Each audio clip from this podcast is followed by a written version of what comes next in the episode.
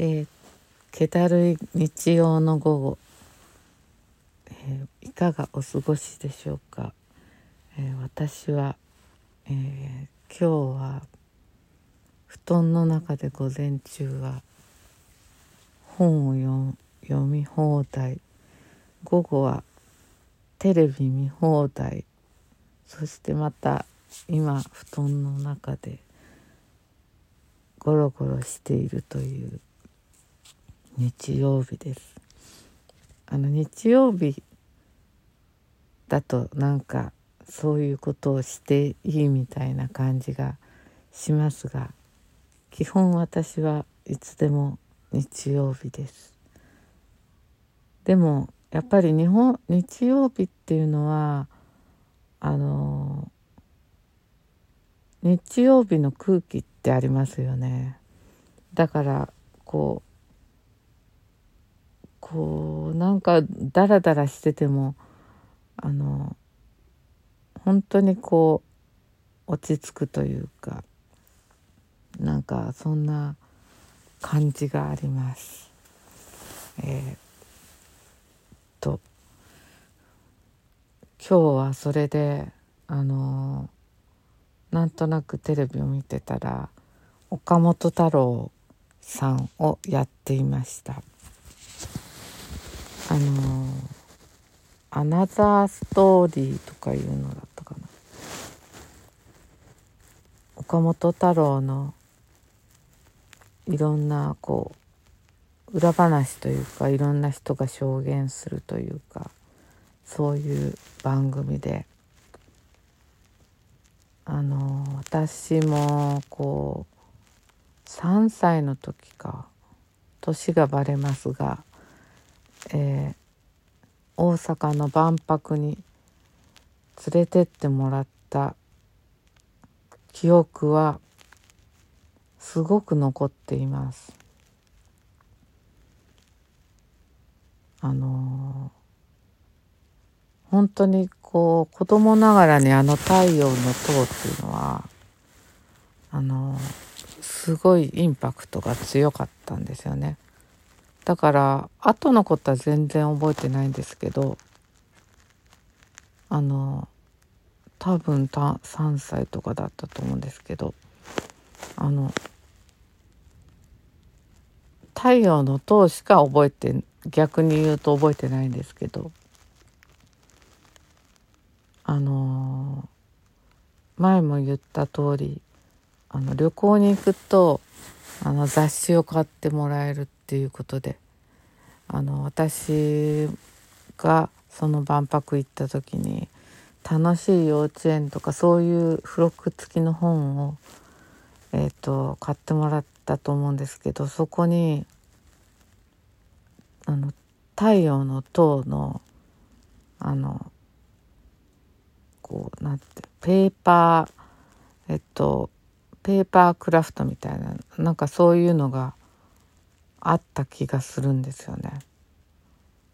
あれ今でもあったらすごいプレミアものなんじゃないでしょうか。なんかそれとそれを持っているこの付録の喜びとあの太陽の塔がなんとなくこう一致していてでもあとはもう映像とかで過去のを見てるので実際自分の言った記憶なんてほとんどないに等しいんですよね。でなんかあのその頃の映像とか今日見てたんですけどやっぱり岡本太郎さんはもう時代のあの先を行き過ぎた人だったんだなって本当思います。で今の時代やっと時代が岡本太郎におかお、えっと、追いついてきたという感じですよね。だからあのなんか丹下健三さんがあれパビリオンの設計しててであの太陽の塔をそこの天井からこう突き抜けさせるっていうあのすごい設計をしたというそういうあの話で結構大変だったみたいですけどあのその頃の岡本太郎さんとかの映像を見てるとやっぱ若くてまだ。なんかそしそれで一生懸命こう熱く語ってるんですけどなんかそこにいたサラリーマンみたいな人たち会議してる人たちがみんななんかニヤニヤ笑っててなんかすごいああバカにバカにしてるっていうんじゃないけどなんかあ全くこう理解できなかったんだろうなと思ってなんかとんちんかんな変なこと言ってるおじさんがいてまあ芸術家だからしょうがないしょうがないかみたいな感じであのきあのニヤニヤしながら聞いてる顔が映ってて岡本さんはごくごくごく普通に当たり前のことを言っていて今聞けばもう全然当たり前のことなのになんかみんな笑ってるんだるとかなんかまあ結局時代の先端を行く人っていうのはそうやってみんなにこう何この人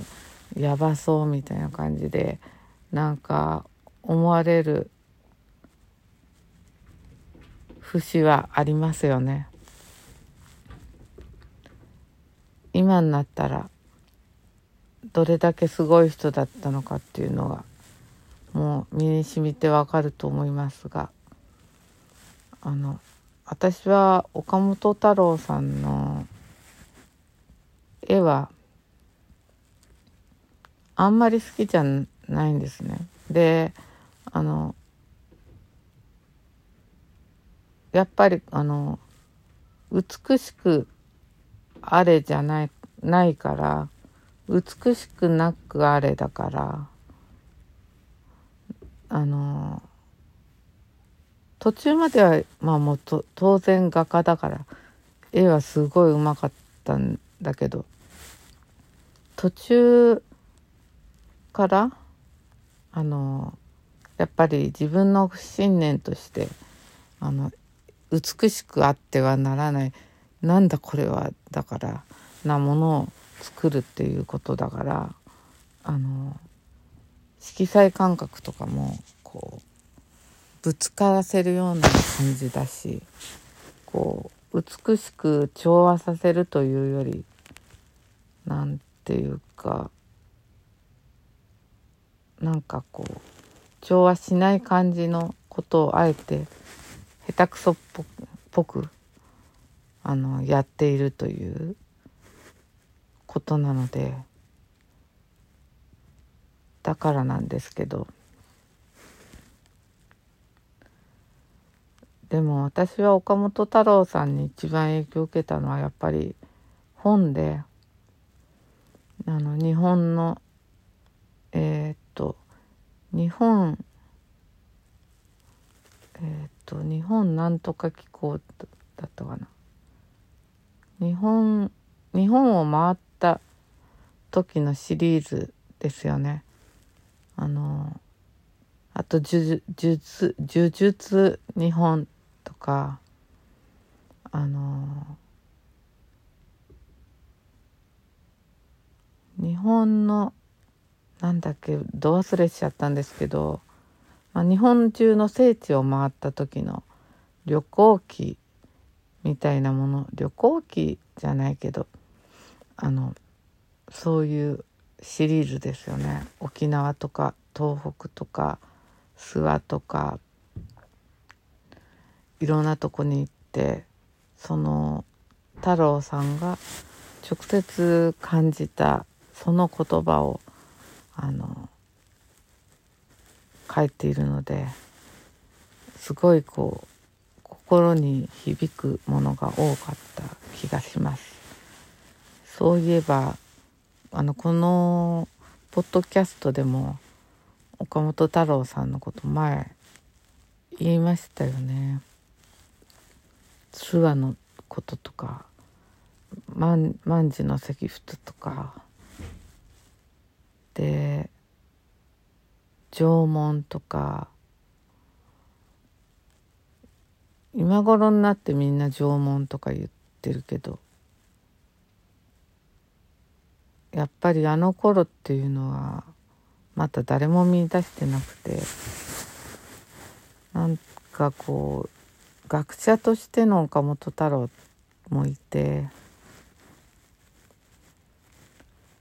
なんかこういろんなこう生き様とか全てにおいてこうぶれないっていうのがすごく素敵だなと思っていてあの私のバイブルとなった「自分の中に毒を持て」という本あの小さい本あのなんかこうなんとか生き方文庫みたいなやつをしょっちゅう読んでました。であの私は岡本太郎さんのそのこういろんな言葉にこう勇気をもらっていて何でもこ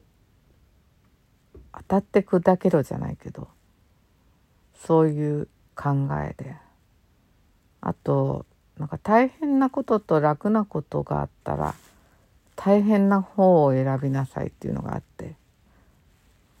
なんか20代とか30代はそれをあの守ってたんですけど今考えるとあのそれ言葉通りに取らない方がよくてやっぱ大変すぎることはやらない方があのいいいいよなって今は思うんですよね。あのまあ、人にとってこう何て言うかななんか恐怖心とかそういうものっていうのが生命力を、えっと、弱めてしまうことになるからそこに立ち向かうことでこう何て言うかなんかこうよしややってやるみたいなのが生まれるのがこうなんていうの生命力だからあの結局こう人ってこうあの現代人は昔の人に比べて縄文とかの人に比べてまあこう生きる気なんていうかな気力っていうかそういうものがこう薄らいでいって厚さがないっつうかなんかそういうとこがあるからあのそういうことを呼び覚ますんだみたいなそういうことがあったんであので岡本太郎さんは、えー、スキーとかもやった時とかなんかすごい怖いのに直滑降でわーとか言ってあの降りたりしたり。まあそれは岡本太郎さんだからであって全部真似するとやっぱりそれはあれなんですよね。あまああのでもまあどっちかっていうとやっぱり大変な方を選んだ方がいいのは分かってるんですけどまあ私も若い頃は大変な方を選んでもまだ体力があったからいいけどこれから大変な方っていうのはちょっとあの嫌だなっていうのが正直あります。でなんかそういえばいろいろこうなんかもうほんと落ち着かないおじさんって感じで前こうテレビで見てた時も絵描いてたかと思うといきなり下に降りてきてピアノ弾いてでまたなんかハッとかなってなんかあの上上がってきて絵描いたりなんかしてたのを思い出しました。あのあ明日の神話っていうのはあれは本当に奇跡的ですよね。あの今あの渋谷にある大きな壁画ですがあの岡本敏子さんがあのえっともともとはえー、メキシコの、えっと、ホテルのに飾る壁画として岡本太郎さんが依頼されてだけどなんかそのホテルが潰れちゃったかなんかでで行方不明になっちゃったんですよね。でそのすごい巨大壁画で行方不明になっちゃったのがあのあのなんだっけあの出てきたんですけどもうボロボロになっててでコンクリの上に描かれていた巨大壁画だったんだけどあのそれをあの細かく切ってで日本に送ったんですよね。であのそれを修復した人の話のインタビューとかを見てたんですけどすごい本当にこ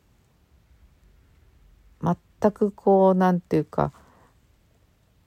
岡本さんのこう表現しようとしたものを邪魔しないで修復するっていう